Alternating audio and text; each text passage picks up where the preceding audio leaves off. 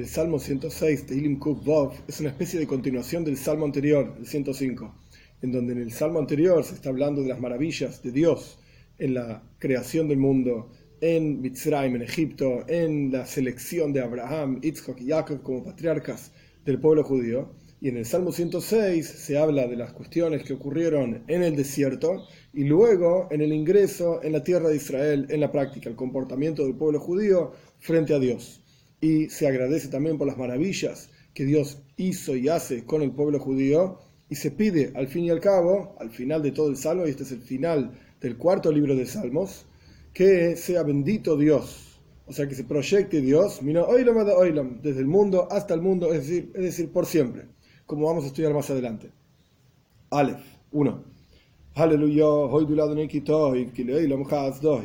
Alaben a Dios, agradezcan a Dios porque Él es bueno, porque por siempre es su bondad.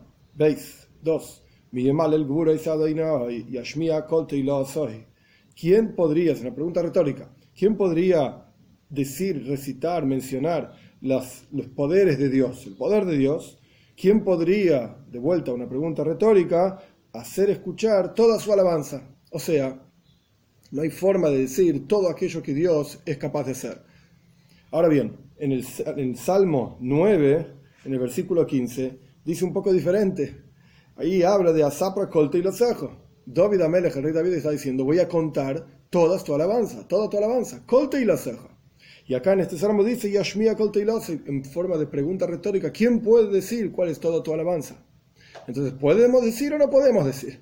Y la idea es así. En el Salmo 9, ahí se está hablando de David Amelech, el rey David escapándose de sus enemigos y las grandezas y la alabanza divina en la salvación que Dios hizo para David Amelech. Él, David Amelech, en el momento en que es salvado, él conoce la alabanza de Dios. Él conoce la bondad de Dios para con él, porque lo salvó de sus enemigos. Entonces ahí él dice, Asapra Colte y la voy a contar toda tu alabanza en términos de lo que hizo con él.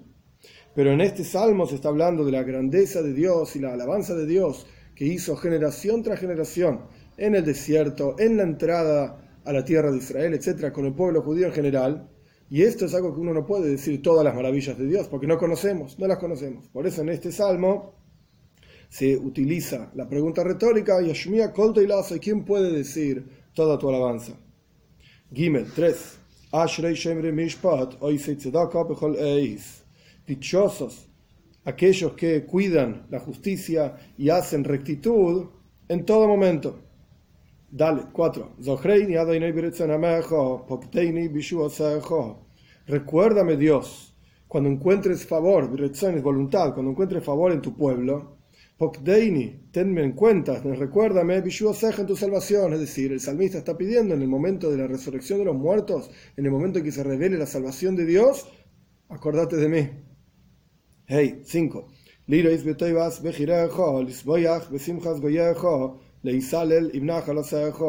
¿Para qué está pidiendo que sea recordado? Para ver la bondad de tus elegidos, es decir, lo que va a ocurrir en la venida de Moshiach pronto en nuestros días, en la resurrección de los muertos, para alegrarnos en la alegría de tu pueblo y para enorgullecerme, para estar contento junto con tu herencia.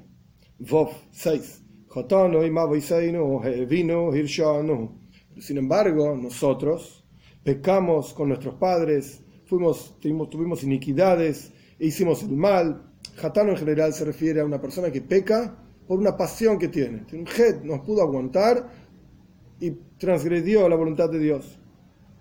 Vino significa una persona que tiene ideas extrañas, ideas equivocadas, torcidas, y por lo tanto peca, no porque no aguanta no comer aquello que no se puede comer, no hacer aquello que no se puede hacer, etcétera, sino porque simplemente tiene ideas torcidas. Y Irshanu es porque quiere rebelarse contra Dios. Sabe que Dios dice que eso está prohibido y quiere a propósito hacer eso que está prohibido. No porque tenga una pasión y no porque tenga ideas extrañas, sino que simplemente a propósito para rebelarse contra Dios. Por eso se utilizan las tres palabras en este salmo. Zain 7.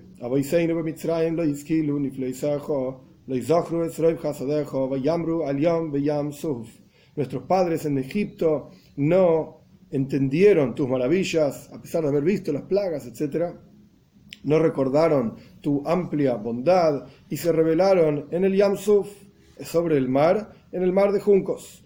La rebelión del pueblo judío que no querían irse, por así decir, del mar. Ellos pensaban, así trae Rashi de los comentaristas, de nuestros sabios, ellos pensaban que así como ellos salían de un lado del mar, los egipcios estaban saliendo de otro lado del mar, y tarde o temprano iban a perseguirlos. Entonces Dios hizo un milagro, por así decir, y salieron todas las riquezas y todos los cuerpos de los egipcios del mismo lado que estaba el pueblo judío, para que ellos entiendan que realmente pasaron el mar y estaban totalmente libres de los egipcios. Ges 8 los salvó Dios en aras de su nombre, no por mérito del pueblo judío, sino porque Dios quería, les hoy día, hacer saber su poder. Tes 9.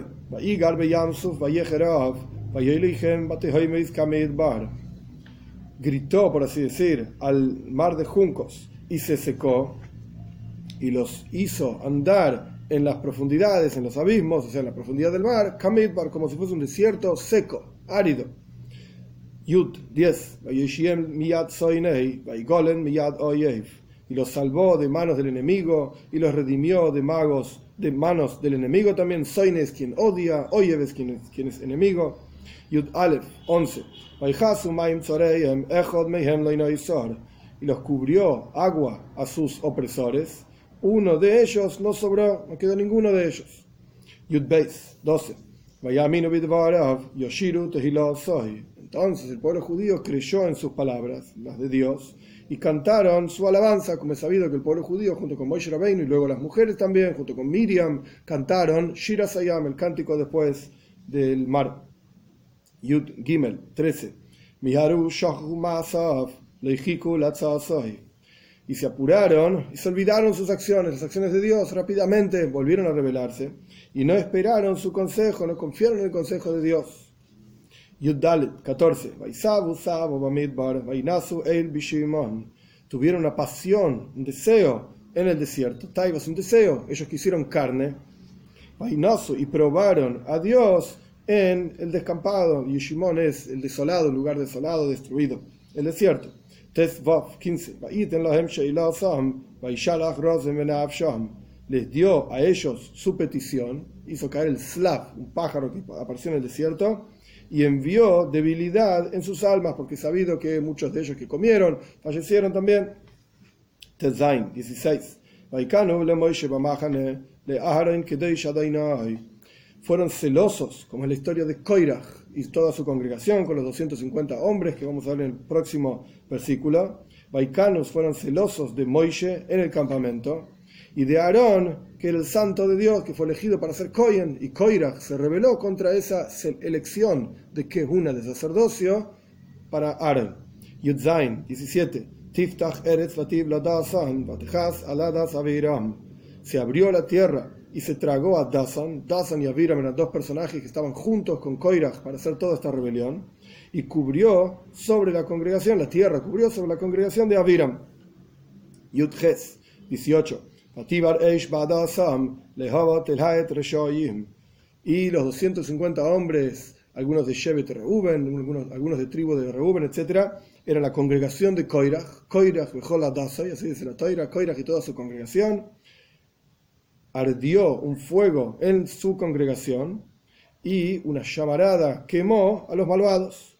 Yutes 19. Yasu Eigel Bejoirev, Vaishtahabule Masa hicieron un Eigel, un ternero, en Joirev. Joirev es el lugar donde el pueblo judío recibió la toira, al pie del monte Sinai. Y se prosternaron a Maseija. Maseija es una escultura hecha, en este caso, de oro. Job 20. Revelaron, cambiaron, por así decir, a su honor, es decir, a Dios lo cambiaron por un becerro de oro. Besabnis, en la forma de un toro que come pasto. ¿A qué se refiere acá a un toro que come pasto? Porque la idea es que cuando el toro está comiendo pasto sale toda la baba del toro y es, desagradable ver al toro comiendo y masticando el pasto, se le cae toda la comida, etc. Entonces está como, por así decir, faltando respeto, despreciando al becerro de oro que hicieron en el desierto. Jof Aleph 21. Se olvidaron al Dios que los salvó que hace o hizo maravillas en Mitzrayim, en Egipto. Hof Beis Niflois be'eretz Ham, Neirois al Suf. Hizo maravillas Dios en la tierra de Ham, que se refiere a Egipto, porque Ham era el padre de Mitzrayim, que luego pasó a ser el pueblo de Egipto. Esto aparece al final de Parshas Noyach. Neirois, actos temibles en el Yamsuf, en el mar de juncos. Dios hizo todas estas cosas, se olvidaron de todo esto. Como dice el comienzo del versículo 21. Gimel 23.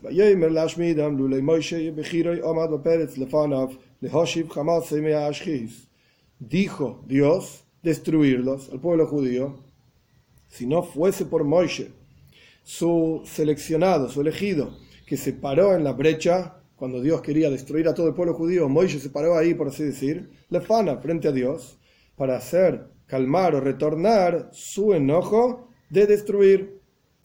O sea, Moisés logró que Dios no destruya al pueblo judío. Pashas Kisisa, en la Toira, en el libro de Shmois. Chof Dalet, 24 despreciaron en la historia de los espías, que el pueblo judío manda espías al pueblo, a la tierra de Israel para ver cómo era la tierra, etc. Los espías vuelven y no querían el pueblo judío entero entrar en la tierra de Canaán, que luego se transforma en la tierra de Israel. Vaimasu, despreciaron, abominaron la tierra deseada y no creyeron en su palabra de que era una buena tierra. Dios dijo, Eretz Zavas es una tierra que fluye leche y miel, que leche se refiere a leche de cabras y miel se refiere a miel de higos, el punto, miel de dátiles, perdón, que leche se refiere a leche de cabras y miel se refiere a miel de dátiles, no creyeron en Dios, entonces despreciaron la tierra de Israel. Job continúa, 25. Se quejaron en sus tiendas y no escucharon la voz de Dios. Job 26. Literalmente, elevó su mano para ellos, es decir, Dios juró, esto es lo que significa como una persona que levanta la mano y jura, elevó su mano, juró hacerlos caer a ellos en el desierto, que no iban a entrar, no quieren entrar en la tierra de Israel, pues entonces no van a entrar. Jobzain 27. Y hacer caer su descendencia entre las naciones y para esparcirlos entre las tierras. Hay una discusión exactamente a qué se refiere este versículo, porque en la Toira no encontramos que Dios haya esparcido al pueblo judío que estaba en el desierto entre diferentes naciones. Entonces, una opinión, la de Rashi, dice que esto se refiere a Tisho B'Av, al 9 de Av, el momento en que los espías retornaron de la tierra de Israel y dieron el mal reporte y el pueblo judío no quería entrar en la tierra de Israel y Dios decretó que morirían en el desierto. Ese día fue el 9 de Av. Posteriormente, el 9 de Av iba a ser un día de sufrimiento para el pueblo judío en la historia en general en el pueblo judío. La destrucción del primer templo, la destrucción del segundo templo, la expulsión de España, diferentes cuestiones que fueron ocurriendo en la historia del pueblo judío el 9 de Av justamente. El comienzo de ese día fue la rebelión de los espías. Entonces, aquí, en este momento, es que se decretó la destrucción del primer templo, destrucción del segundo templo, y de manera tal de, como dice el versículo, hacer caer a su descendencia entre las naciones, los exilios, el primer exilio, el segundo exilio, y esparcirlos por las tierras. Otra opinión, Radak, más entrando, digamos, en el pshat, en el sentido literal, por cuánto se está hablando del pueblo judío en el desierto, entonces el Radak dice que esto se refiere a una guerra que hubo contra Amalek, en el desierto propiamente dicho, como la Toira misma relata que el Melech Arad, el rey de Arad, que se refería a Amalek, al pueblo de Amalek, hizo una guerra contra el pueblo judío. A esto se refiere el versículo. Job 28. Se unieron a Baal Peor. Peor era una idolatría de los pueblos de ese momento, de Midian específicamente. Y esta es toda la historia en donde Pinjas aparece en la Toira, el final de Parshas Balak, para que aparezca de vuelta Pinjas y haga toda una historia que no voy a, no voy a repetir ahora. El punto es que la idolatría tras la cual el pueblo judío se fue se llamaba Peoir. Más adelante vamos a hablar de qué se trataba. Y comieron ofrendas de muertos, es decir, los dioses de Baal Peoir se consideran como muertos. Por lo tanto, comieron esas ofrendas. Joftes 29. Enojaron con sus acciones, a Dios por supuesto, y se fortaleció en ellos una plaga. Lamet 30. Pinjas Se levantó Pinjas y e hizo juicios, ejecutó juicios. Bate y se detuvo la plaga. Lamed Aleph 31. Y le fue considerado a él, a Pinjas, como tzedaka, como rectitud, porque por lo cuanto Pinjas en ese momento no era un Kohen todavía, no era, no era sacerdote, era hijo de Lázaro Kohen, que sí era sacerdote, era nieto de Aaron Kohen, que también era sacerdote, pero él no era sacerdote, porque cuando Dios definió quiénes iban a ser los sacerdotes, Pinjas ya estaba vivo y sin embargo no entró en la lista de quienes Dios seleccionó como sacerdotes. Estaba Aaron y estaban Nadav, Abiú, Elazar y Samar, los hijos de Aaron los cuatro hijos, y después, cuando iban a tener otros hijos, esos también iban a ser Koyanim, sacerdotes, pero Pinjas ya había nacido y no había sido seleccionado. A partir de esta historia, en Pashas Pinjas aparece al comienzo, Dios le da un brisi sholem, mi pacto de paz, que él va a ser Koyan también, va a ser sacerdote también. Por eso dice en el, en el versículo 31 que le fue considerado a Pinjas como tzedaka, como rectitud, generación tras generación por siempre. Lamed Beis, 32. Lo enojaron a Dios, por así decir. En Meimeriva es un lugar donde el pueblo judío se revela y le piden agua. Vayeira, y le fue mal a Moishe por ellos, por causa de ellos. Moishe termina, Moishe y Aaron, no entrando en la tierra de Israel, por cuanto ellos golpearon la piedra en lugar de hablar a la piedra. Más allá de las explicaciones que hay en esta cuestión, como vemos en el siguiente versículo, Lamed Gimel 33 porque cambiaron su espíritu o se revelaron su espíritu y se expresó en sus labios. ¿A quién se refiere? Hay diferentes explicaciones. La primera explicación, la más sencilla, que Himbru, Moishe y Aaron, ellos se revelaron a Dios mismo, es Rujoy, al espíritu, por así decir, de Dios, a las intenciones de Dios, a la voluntad de Dios. Porque Dios dijo, háblenle a la piedra, y ellos golpearon a la piedra. Entonces Baibate se expresó en sus labios, Dios, diciendo, Moishe y Aaron no van a entrar en la tierra de Israel. Esto es una explicación. Otra explicación es, Himbru es Rujoy, el pueblo judío se rebeló contra Dios. Baibate Bisfas es la misma cuestión. Se expresó en sus labios, Dios diciendo, ustedes entonces no van a entrar en la tierra de Israel. Otra explicación es que el pueblo judío Himbru es Rujoy, por cuanto en el versículo anterior se hablaba de Moishe, un individuo único, digamos, una persona, Himbru es Rujoy, se rebelaron contra su espíritu, el de Moishe.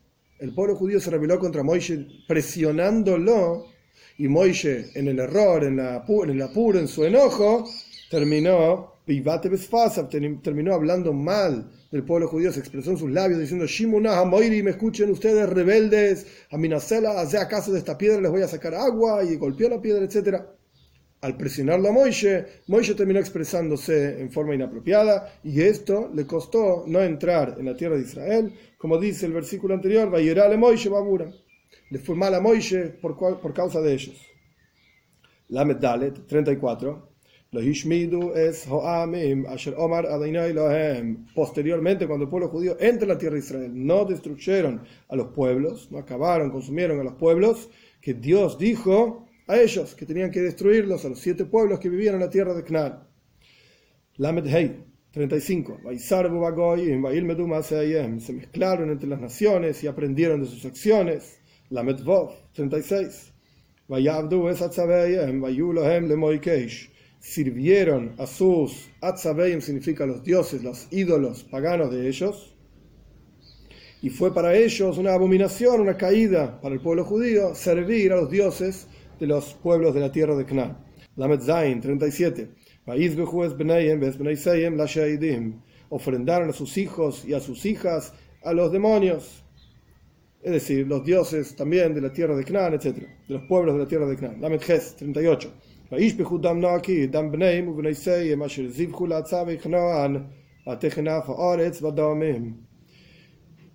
derramaron sangre inocente, la sangre de sus hijos y sus hijas que ofrendaron a los dioses paganos, digamos, de Canaán, y fue contaminada la tierra con esas sangres.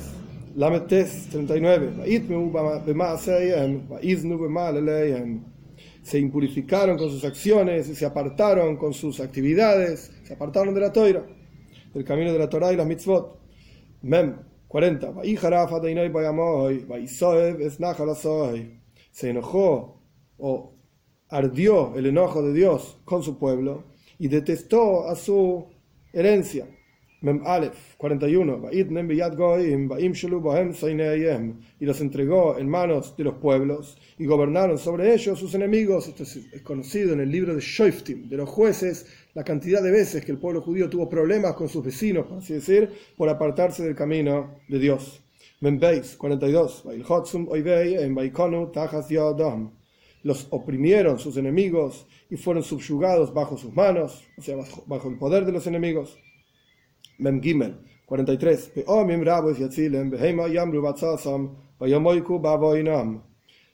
Muchas veces los salvó Dios a través de diferentes shoftim, diferentes jueces. Y ellos se rebelaron contra el consejo de los jueces, el consejo de Dios, etc. y fueron rebajados, humillados en sus pecados. Memdalet 44 vio el sufrimiento de ellos, escuchando sus súplicas. Memhei 45. Y recordó para ellos su pacto, el pacto que hizo con Abraham, Isaac Jacob de entregarles la tierra, etc. Y se dio por su gran misericordia, no porque ellos, el pueblo judío, se lo haya merecido, sino por la gran misericordia de Dios. Dios se dio en la opresión de los enemigos del pueblo judío contra ellos. Memvov 46. Y los puso a ellos como para tener misericordia frente a sus captores. Benzain 47.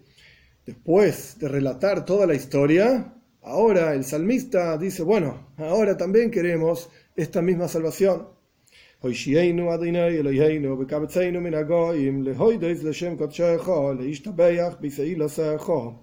Sálvanos, Dios nuestro Señor, y reúnenos de entre las naciones para agradecerte, para agradecer a tu santo nombre, para alabarnos, enorgullecernos en tu alabanza. Memjes 48.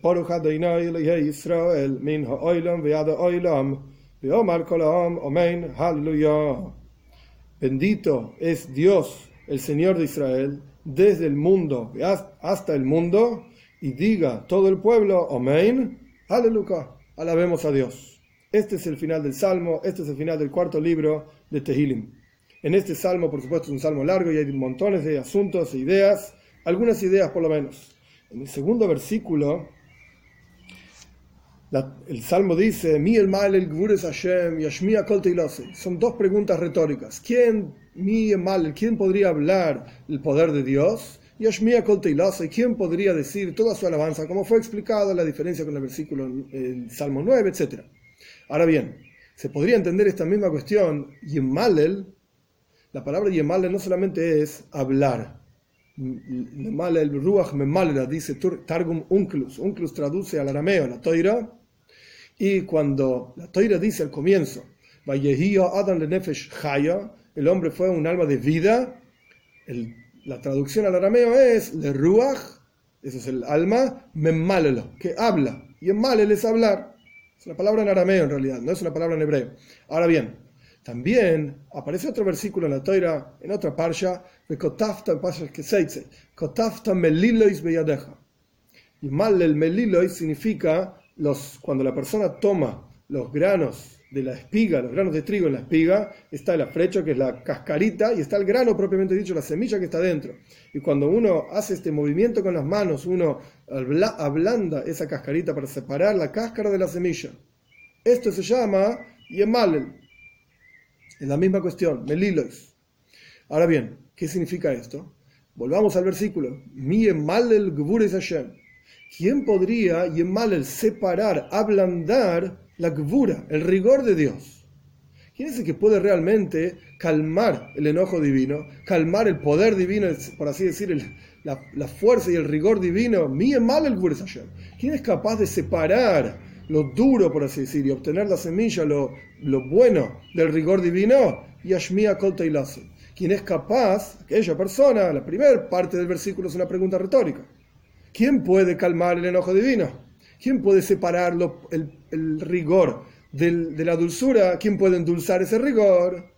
Yashmia Y la segunda parte del versículo es una frase que responde a la primera parte del versículo. No es una pregunta retórica como la primera parte del versículo. ¿Y quién puede, de vuelta, ablandar el enojo de Dios? Aquella persona que es capaz de hablar de todas sus alabanzas. Aquella persona que es capaz de meditar en la presencia de Dios, de entender su grandeza y su poder y su gran bondad, esa persona es capaz de endulzar el enojo divino. Esta es una idea sobre el versículo 2. En el versículo 28 aparece la idea de Baal Peor, que el pueblo judío se unió en la historia de Pinjas, como yo mencioné, etc., al Baal Peor, era un dios de Midian. ¿Cómo funcionaba la idolatría de Baal Peor? Era bastante desagradable. Peor, Poyer de Peor, significa hacer necesidades como si dijésemos uno y dos, pues hacer necesidades número dos. Cuando la persona quería servir a este Dios, tenía que depositar sus necesidades frente a este Dios. Este era el servicio a Baal Peor. En esto consistía. Ahora bien, ¿qué significa esto espiritualmente hablando? Cuando la persona toma los desperdicios, lo que esencialmente es desperdicio, y lo considera como algo importante incluso para ofrendarlo frente a un Dios, en este caso Baal Peor, idolatría, etc., el concepto para nosotros hoy en día es cuando tomamos aquello que esencialmente es desperdicio, es desperdiciable, es desagradable y lo consideramos como algo importante. El concepto de Baal Peor nos enseña que el mundo entero, dice el Talmud, todas las cuestiones materiales, todos los placeres materiales en el mundo son creados con Shmare Oifanim. Los ángeles también son considerados Krovaim, los intestinos, por así decir, de la creación la función del intestino es procesar la comida. De la misma manera, los ángeles son como una especie de caño, una especie de tubo, en donde Dios ingresa por un lado energía espiritual, bienestar espiritual, salud espiritual, etc. Y del otro lado sale el mundo material. Esta es la función de los ángeles. Para esto funciona. Son crovain, son el intestino. Pero en el intestino separamos las cosas buenas y después salen los desperdicios los desperdicios, cosas buenas es la bendición de Dios al mundo, pero los desperdicios son los placeres mundanos y terrenales en el mundo. Así se explican las palabras de nuestros sabios, la función de los ángeles. Entonces volvemos a Palpeoir, cuando tomamos los placeres mundanos y terrenales, que son los desperdicios, y los hacemos lo principal en nuestras vidas, estamos haciendo idolatría, por así decir, estamos funcionando de la misma manera que funcionaba Baal. Estamos tomando algo que es esencialmente desperdicio y lo estamos considerando y utilizando como si fuese algo importante y apreciable. Por supuesto, que tenemos que aprender a dejar esto de lado. Esto no es importante, etc. Pero esto es lo que significa Baal Peor. Y para terminar, en el último versículo, que se habla, vino Oilom Oilom, evidentemente del mundo hasta el mundo, que generalmente se puede decir por siempre que bendito sea Hashem, Hashem, Dios, por siempre. Pero ¿qué, ¿por qué dice justamente Los comentaristas dicen, ¿por qué la Torah empieza con Beis, con la letra Beis, y no con la letra Aleph? La letra Aleph es la primera letra del abecedario, la letra Beis es la segunda. Y hay montones de respuestas.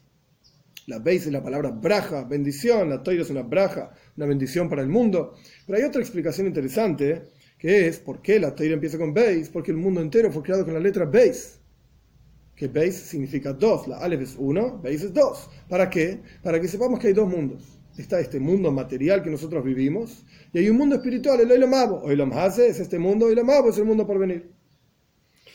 Entonces, lo que le pedimos a Dios es, Bor Hashem, el que Israel mino, Oilam Oilam.